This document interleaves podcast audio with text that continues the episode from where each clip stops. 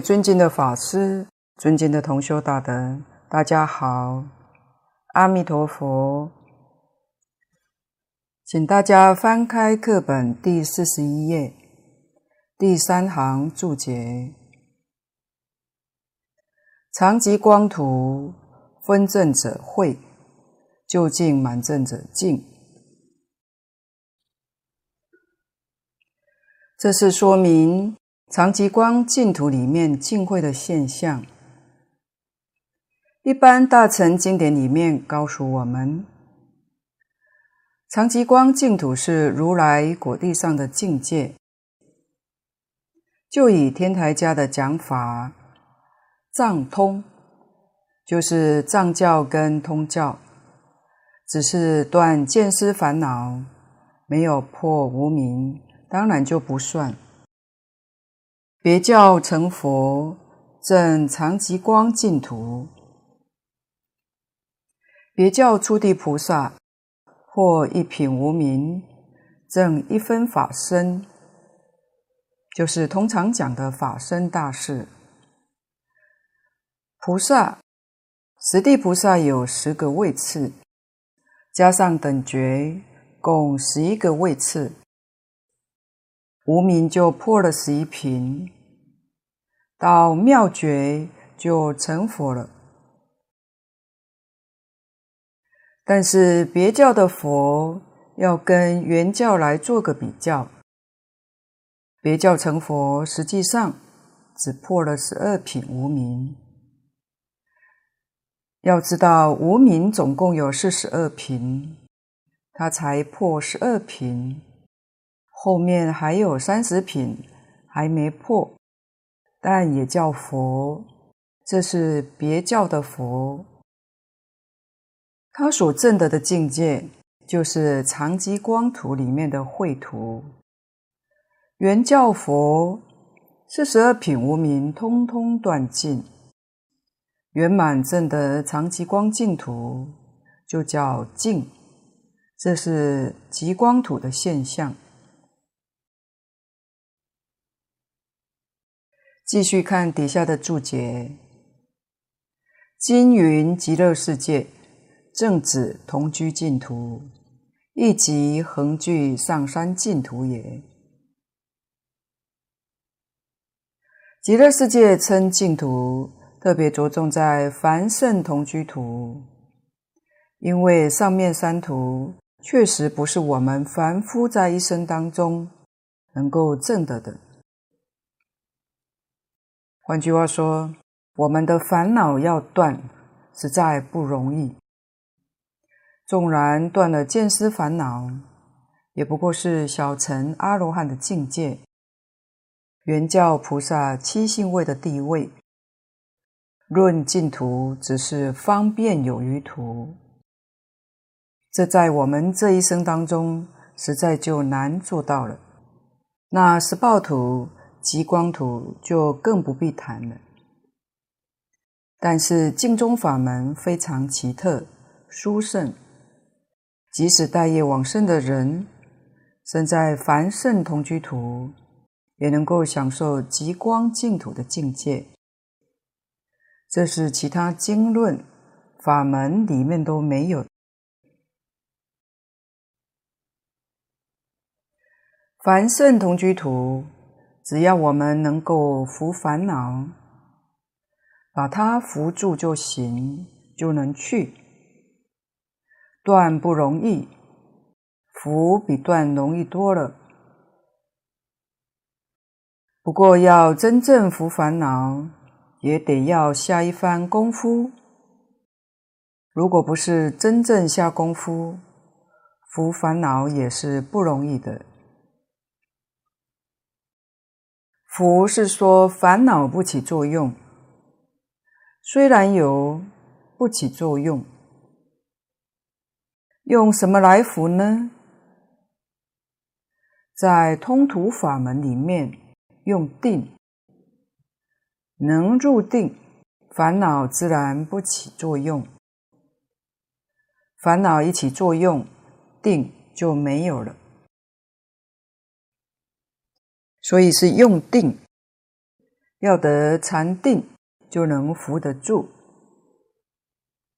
净宗法门就用一句佛号，直持名号，用这个方法。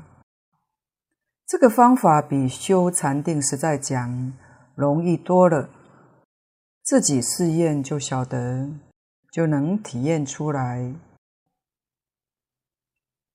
佛号的念法一定要依据经典的方法，也就是像大势至菩萨教我们。都摄六根，净念相继。净念相继，简单的讲，就是不怀疑、不夹杂、不间断。古德常教我们万缘放下，提起正念。正念就是一句佛号。除这一句佛号之外，可以说。所有一切的念头都不是正念，都叫妄念，没有一样是真实的。正是《金刚经》上所说的：“一切有为法，如梦幻泡影。”有为法里面包括我们的思想、见解、念头，都是属于梦幻泡影。唯有这句佛号是真的，一点都不假，将来必定可以证得。西方净土的殊胜，就是生到凡圣同居土。我们一般凡夫只有这么一个本事，到达这个境界，要往上去是很难的。但到达极乐世界之后，方便土、十报土，乃至于极光净土的受用，通通可享受到。这个是妙处，叫真正不可思议。但是在其他诸佛刹土，你必须亲证这个境界，就是刚才讲的。见思烦恼断了，你才能享受到方便土的受用。无明破一分，你才能得到十报土的受用。因此，一定要有功夫才行。不像西方极乐世界，我们见思烦恼没断，无明也没破。就是我们大业往生，上三土里面的受用，我们通通都能享受到，所以这才叫不可思议，叫难信之法。难信不只对凡夫说的，就连阿罗汉、辟支佛、菩萨们，他们也都难以相信的。为什么晓得经典里面讲的这个境界是凡圣同居土呢？经上说得很清楚，净土三经所说的都是同居土的境界。为什么知道上三土都能够得到受用呢？因为经上讲，到达西方。就与诸上善人聚会一处。如果不能够同时享受上三土的境界，怎会见到诸上善人呢？我们的娑婆世界也是四土，释迦牟尼佛的仕途也是三倍九品。我们现在在凡圣同居土。我们见不到阿罗汉，见不到菩萨，见不到文殊、普贤、观音、势至等菩萨，都见不到。这就是我们此地凡圣同居土的人，没有办法享受上三土的受用。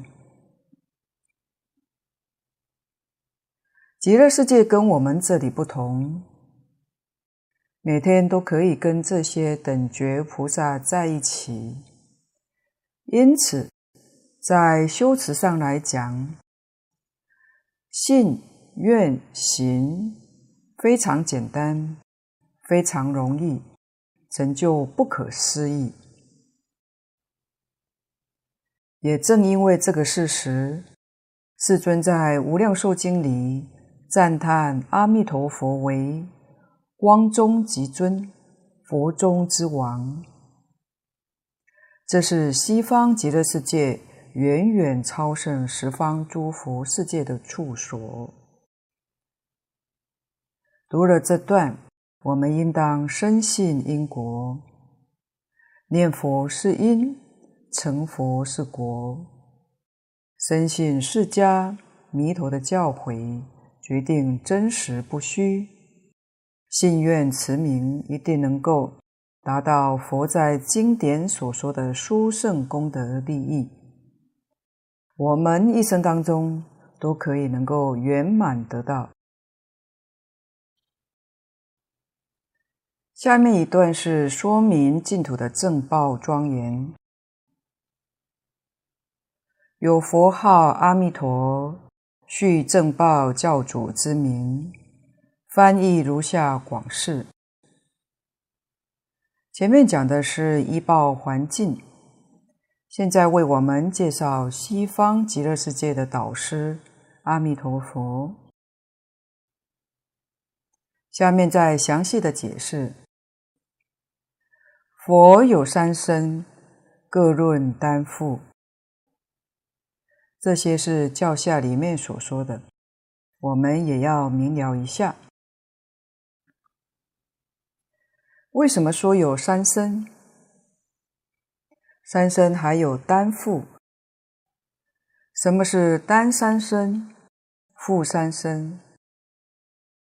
其实三身是一而三，三而一。三身经论里讲的很多。法身、报身、应化身。法身是说理，报身跟化身都是讲事，有理有事。理是能现能变的，事是所现是所变的。理也就是经典里面所说的真如本性。华严经里面讲的一真法界，行愿品里面讲的不思议解脱境界，都是说这件事情。理在经典里面所用的名词术语有几十种之多，通通说的是同一件事。佛为什么说这么多名词呢？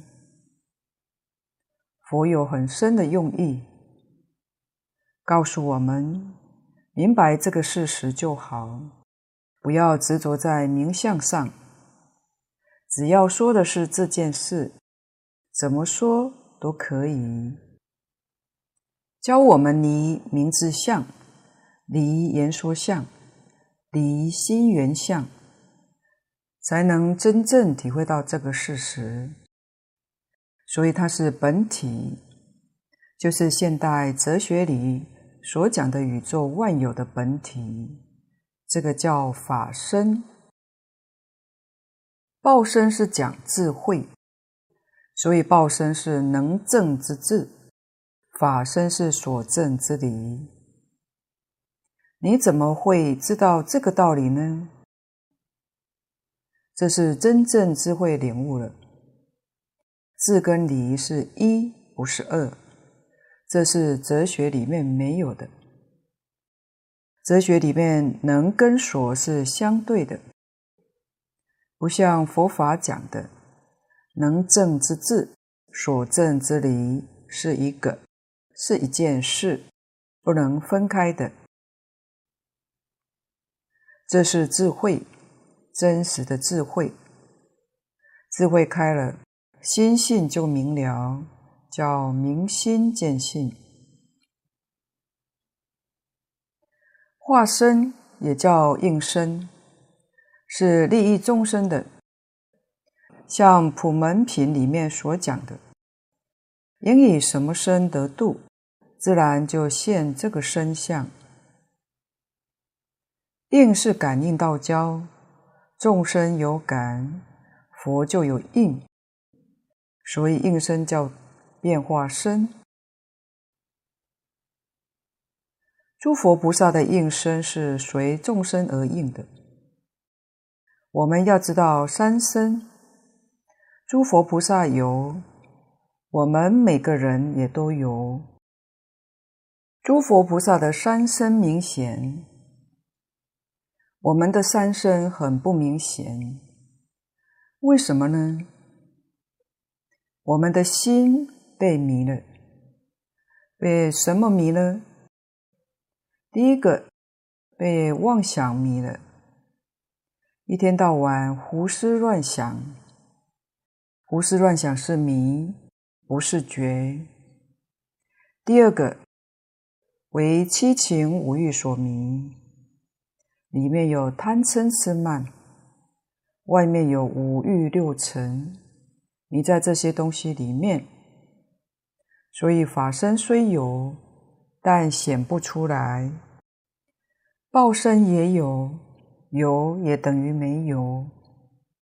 所以佛法的教学就是去迷，破迷就开悟，悟就是报身，这一悟法身也就现前，智慧一现前，法身就证得了，身相就变成应化身。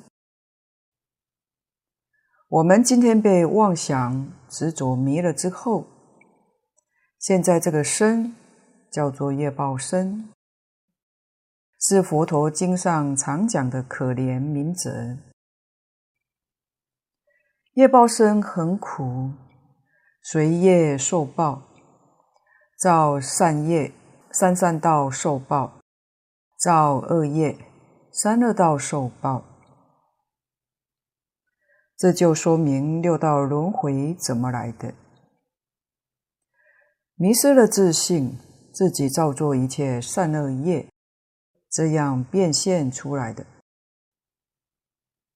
六道也是幻化的，是自己自信随缘，随着业力的缘，变现出六道轮回。六道是这么来的，我们也要弄清楚。所以三生我们也有。应该如何恢复？如何能真正得三生的受用？这是佛陀教导我们一个主要的课题。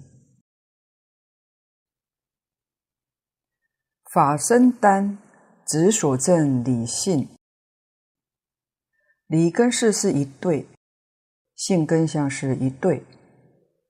实际上，性就是理，理就是本性。事就是相，相就是事。换句话说，这就是宇宙人生的真相。宇宙人生真相就叫法身。报身单只能证功德智慧，证就是证实，就是彻底。正确的明白宇宙人生的真相，这叫做智慧，称之为报身。化身单指所现相好色相，相好色相是他受用，不是自受用。如果自己有受用，那自己就迷了。我们为什么会有生老病死呢？是从哪来的？因为我们有一个自受用，而以为享受，这一享受就生老病死，让你享受去了。诸佛菩萨没有自受用，所以他自己没有身，也没有相。身相是他受用，与自己不相干，因此他就没有生老病死。这是事实的真相，我们一定要晓得。所以佛法讲无我，对自己来讲是无我，对别人来讲有我。有我是他受用。为了教化众生，帮助众生觉悟，这是个工具，是一切众生觉悟的一个工具，与他自己毫不相关。这个身是随众生感应而现的。《法华经·普门品》、《楞严经》。观世音菩萨耳根圆通章里面也都是这样说的：观音菩萨三十二应，就是三十二大类。应以佛身而得度者，就现佛身；应以居士身得度者，就现居士身。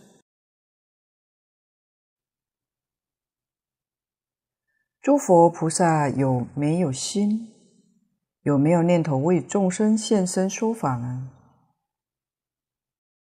祖师大德跟我们说，诸佛菩萨完全没有念头，也没有心，那他们怎么会有感应呢？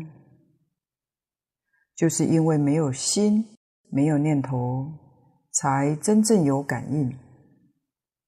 你跟我不能起感应，为什么？我有念头，你也有念头，就没有办法了。佛陀过去曾经举例答复过这个问题。佛用钟鼓做举例，我们知道钟鼓没有心，也没有念。当我们敲它一下，敲是感，它立刻就有声音，它就有应。我们敲钟一下，它响的就大声；轻一点，它响的声音就小一点。随着感应，有感就一定有应，说明诸佛菩萨对于一切众生心感，但他没有念头，没有心的，乃至于诸佛为一切众生说法。像释迦牟尼佛讲经三百余会，说法四十九年，他没有动过一个念头。在佛自己身上来说，一生当中一个字也没说，一句话也没说，叫无说而说，所说的都是众生有感。感有两种，一个是明显的感，众生提出问题来发问，这很明显的，佛立刻就回答。佛听到人家发问，绝对不会想一想这个问题要怎么来答复，那就变凡夫了。他没有考虑，自自然然就答复出来。另外一种叫敏感，心里头有念头没说出来，还有更深密的，确实心里有感，但是那个感自己还不知道。就像佛说《阿弥陀经》。众生心里确实有感，佛才会说的。但这个感本人不晓得，这就是非常的微细、微妙。佛是知道的，所以叫无问自说。我们把这些事情弄明白了。才晓得学佛要怎么个学法，要用什么态度，什么方法？就是一念不生，一切时、一切处、一切境缘之中，境就是物质环境，缘是人事环境。无论在哪个地方，真正修行人是一念不生，一念不生就是定。当然，一念不生说起来容易。做起来可不容易。这个念佛法门有个很巧妙的方法，教我们一心去念阿弥陀佛，比修定容易多了。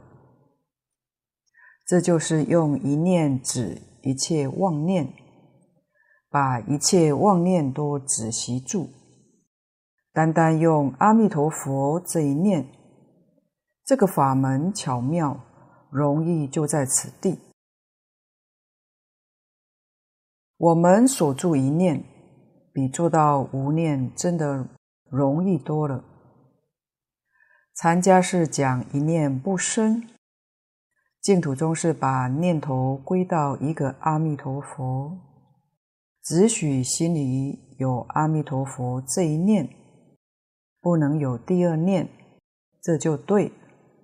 这叫真正用功，是会用功的人。接众就随缘了。过去看到不少大德，他们接引众生的手法不一样。有些大德接引众生的方法是用身教，不用言教，就是无论什么人去请教他。他一句话都不说，用这种方式。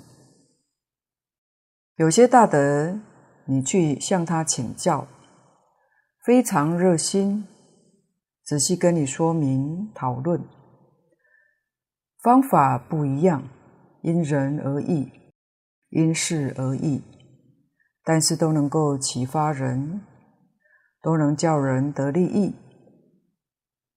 这也正像善导大师讲的，遇缘不同。我们是哪一种根性的人，需要哪种方法来帮助，这就显示出法门无量无边。虽然法门很多、很深、很广，它的方向、目标是一致的。所谓是殊途同归，所以设相教学都是为众生建立的，这叫化身丹。以上就是通常讲的三身：法身、报身、应化身。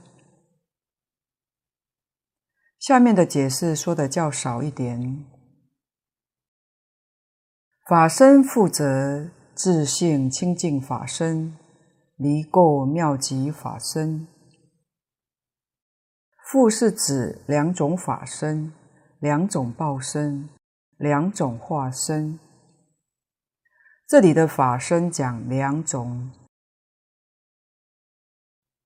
第一种是自性清净法身，这一句就是说本体。也就是前面法身单的意思。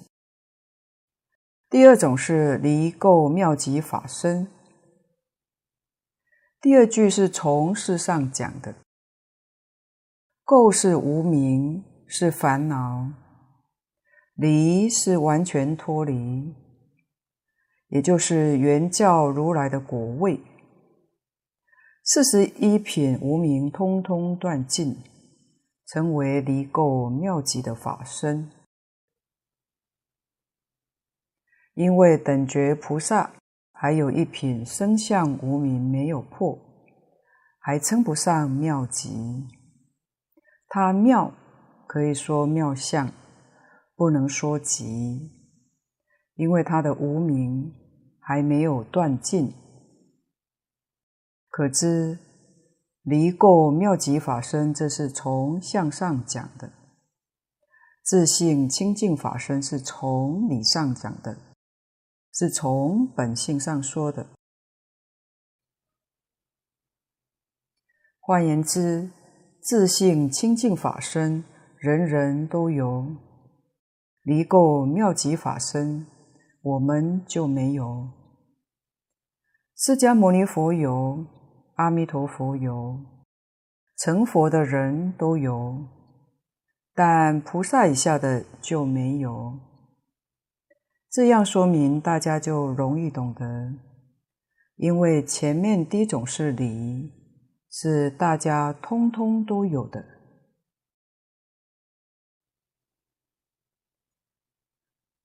再看注解，报身负责，自受用报身，他受用报身。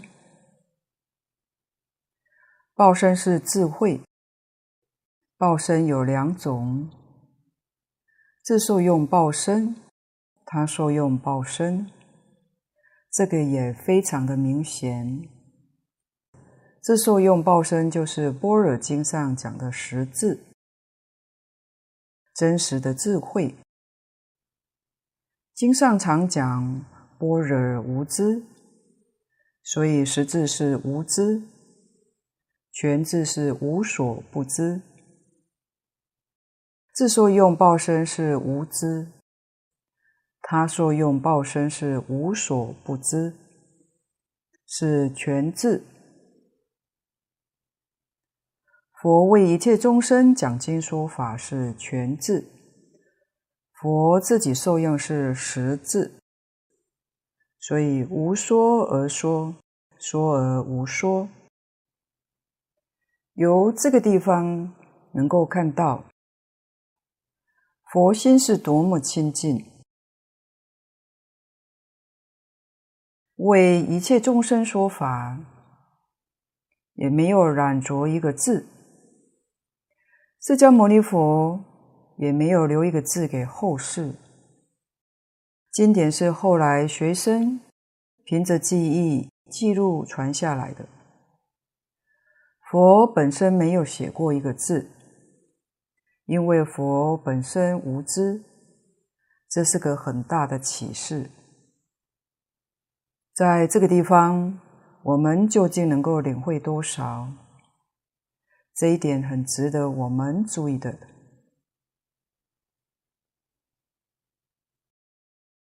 化身负责，是身化身，应现化身。化身负责也有两种，两种都是感应而现的。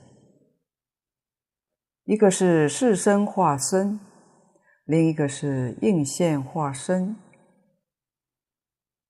是身化身就是实际在我们人间投胎，像释迦牟尼佛是是身，是这一类的。他跟我们同住这世间几十年，所有一切生活状况跟我们都相同。释迦牟尼佛住世八十年，虚岁算八十岁，实际上释迦牟尼佛是七十九岁圆寂的。应现化身就不一样了，是某一个人有感，佛菩萨忽然来了，这件事情解决后就没有了。这叫应现化身，有佛界化身，随类化身，这又是一种说法。佛界化身，譬如三十二应来讲，单单只以佛的身相示现的，在我们世间现三十二种相。八十种好，三十二相八十种好，实际上是我们众生的执着。佛没有这个念头，佛是看我们世间人看相，这个相很富贵，那个相很好，世间人有这些执着，佛一现那个相，就好像佛通通都有，一样也不缺，是这样显现的，并不是佛有意思要现什么。佛没有心，没有念头，这是佛界化身。其他的佛以下的，像观世音菩萨讲的三十二应，应以佛身而得度者，即现佛身而为说法，这是佛界化身。其他三十一种。就叫随类化身，所以这个也容易明了。上次我们分享过周邦道先生夫人的故事，也常常听净空老法师感恩提到他们。周夫人抗战胜利后，曾遇到地藏王菩萨。就是属于应现化身。这里我们也来谈一下道正法师遇到的一些真实故事。就是他还在医院服务的时候，看过一位大约五十几岁的妇女患者，她的癌细胞已侵犯脑部。所以有一脚一手不灵活，常常心想要说东，嘴巴却不听指挥说出西，十分苦恼。有一天，他去查房，一进入病房，就向这位妇女合掌说：“阿弥陀佛。”这位妇人就马上用。能动的那只手去牵，不会动的那一只手起来要做合掌动作，嘴巴也好像要念阿弥陀佛，但就是念不出来，反而讲了一连串的日本话。他自己也知道讲的不对，就快要哭出来，觉得很伤心。很懊恼。郭医师当时深刻体会到，要念阿弥陀佛，能念对，也不是那么简单。就安慰妇人说：“你的心想要念阿弥陀佛，阿弥陀佛一定会知道的。念佛是心念最重要。”你的心真正想佛就好了。这位妇人听了掉下眼泪。就在他们两位都觉得非常心酸的时候，医院忽然广播说，总机有人要找郭医师。道正法师他就跑下去看，竟然有三位出家师父要找他。郭医师一看到是出家人，就很欢喜，向他们敬礼。当时也没有问三位师父到底有什么事来找他，心里只有想到赶快请求师父们去看这位妇人，去帮助他念佛。那三位师父也很慈悲，就马上跟他一起去病房看他。当他们一起进入病房，那位患者一看到师父前来，忽然间他就合掌念出了阿弥陀佛，念得很准确了。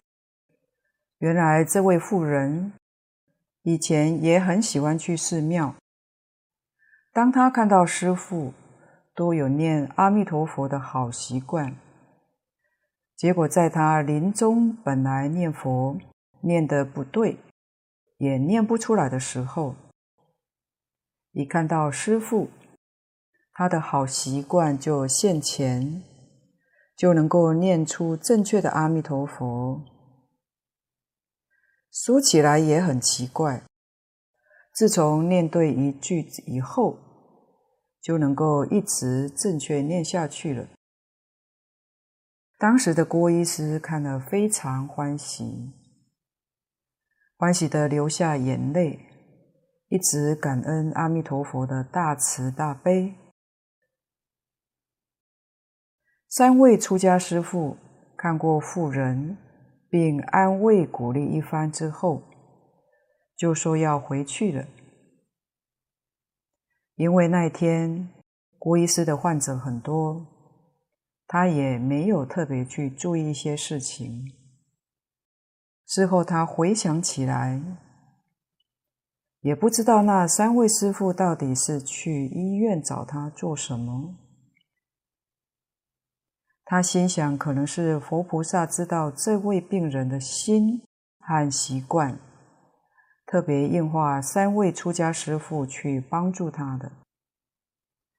道正法师慈悲心重，末学认为可能当时他们的真诚感应到佛菩萨来，会不会就是西方三圣应化身来帮助他们呀？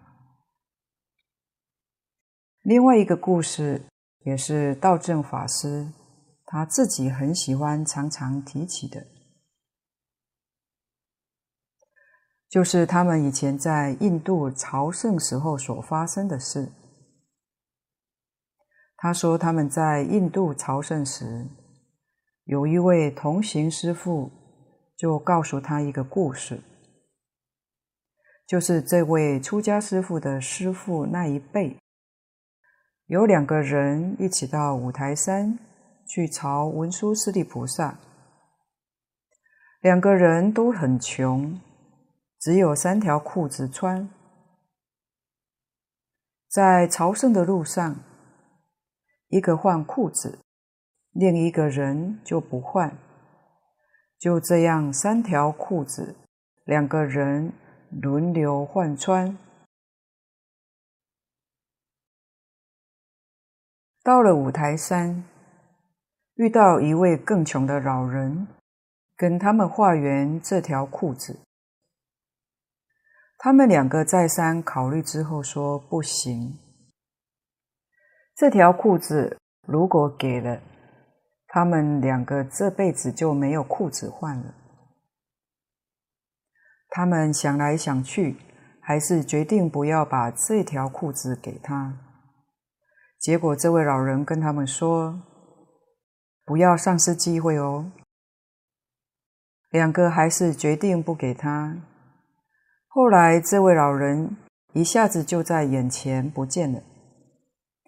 他们两个才猛然一惊，发现原来到五台山碰见了文殊师利菩萨，当面错过了，没有认出来。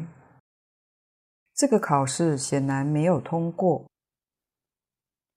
所以当他们朝圣的途中，这位师父就不断的以此事件提醒道正法师，他们一定要特别注意。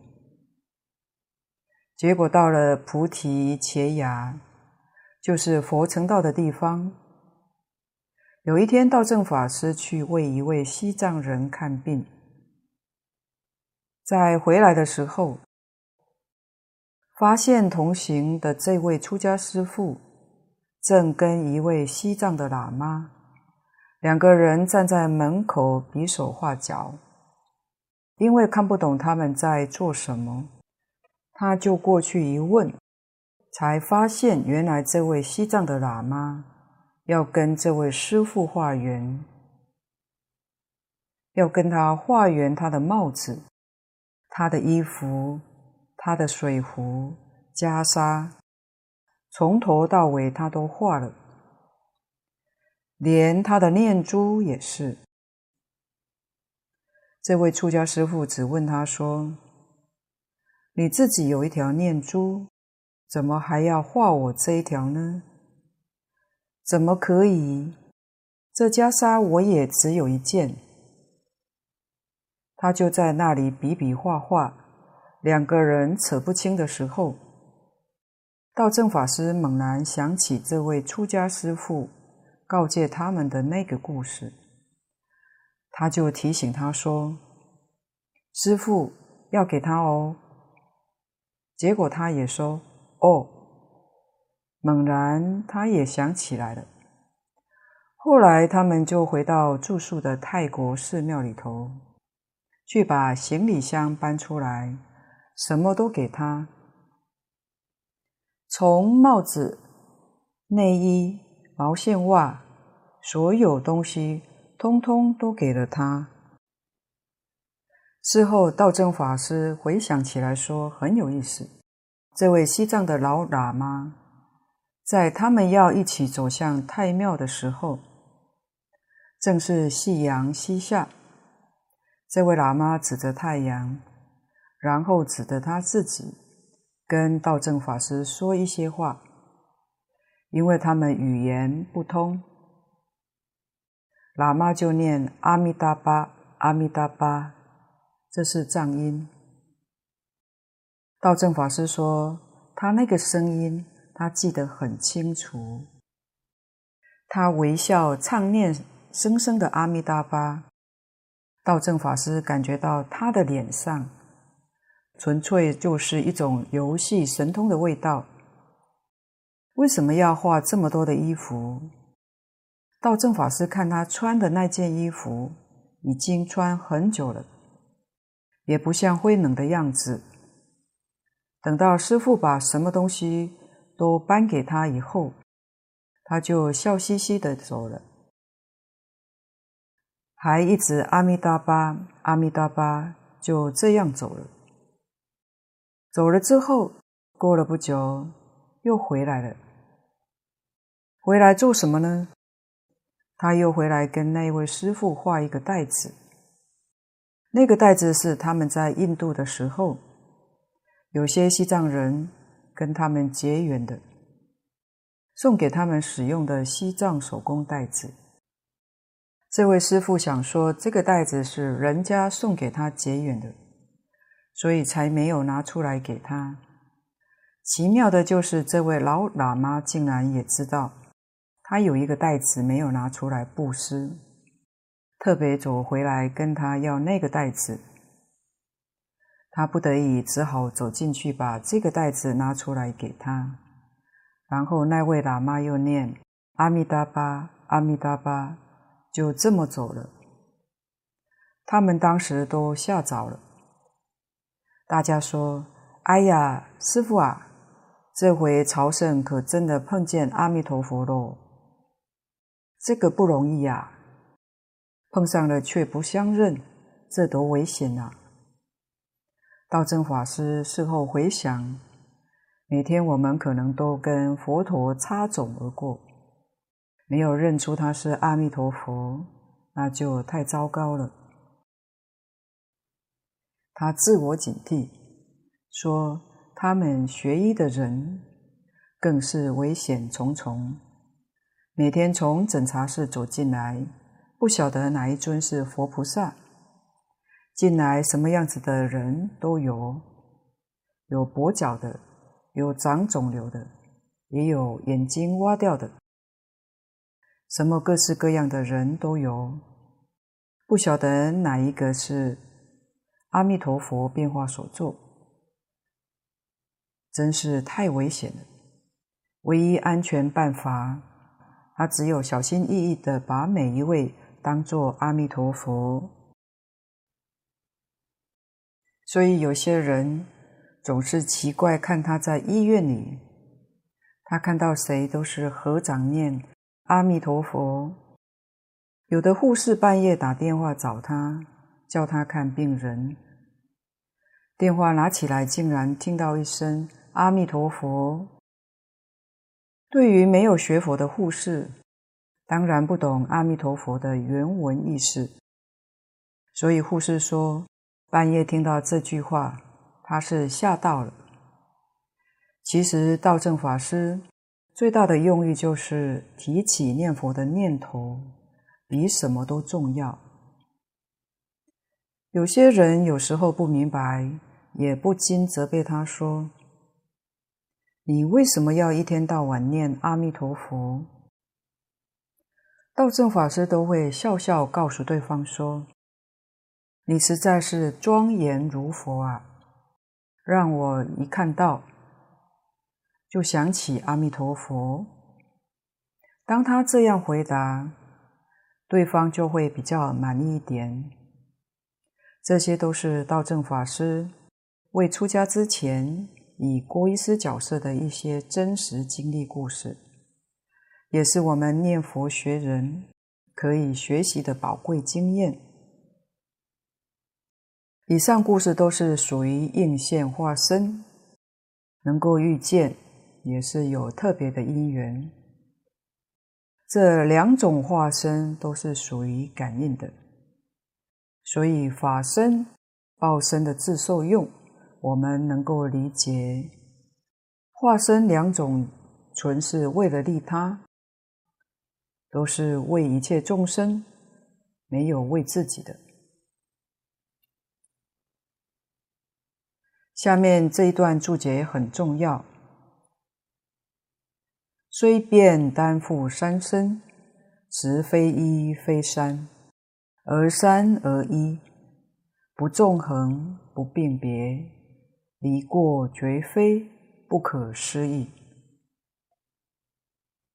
蕅益大师这段话是唯恐我们听了前面的话，起了分别执着，那就坏了，就又错了。在这个地方，立刻把这些错误的分别执着为我们纠正。从理上讲，有体相用；从佛上讲，有三身。这是就佛来说的。就众生来讲，迷惑、造业、受报。我们要晓得，这是三而一，一而三。这是理，是觉。佛是觉，众生是迷。理是一，事也是一，实际是一桩事。不要有分别，不要有执着，一切明了就对了。所以他说，实在非三非一，不可以说三，也不能说一，可以说一，也可以说三，在言说方便。使我们对于事实真相真正了解、真正明白。所以这个三是不中横，非中非横，它是圆的，它是一个。不并别，别是差别，并是并列，它不是并列，不是并排的。它是圆融的，一就是三，三就是一，所以离过绝非。如果执着是三，执着是一，就有分别，有执着，就有过失，就错了。离过绝非，不可思议。这也就是《大乘起心论》里面教我们的原则：说法、听法都要懂得这个原理、原则，就是不起心、不动念、不分别、不执着。说的人不离开这个原则，说法清净，说的人清净。听的人不执着言语，不执着名相，不起分别执着，听法清净，真正有觉有悟，会有悟处。说听都要清净。譬如《金刚经》讲三十二相，即非三十二相，是名三十二相。也是这个意思。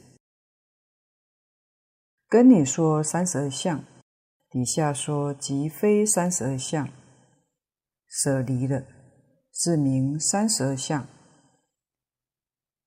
名是假名，希望我们从假名当中体悟事实的真相。事实真相里面，唯有不起心、不动心、不分别、不执着，才能完全通达明白。今天的分享报告先到此地，恳请诸位大德同修不吝指教，祝福大家法喜充满，阿弥陀佛。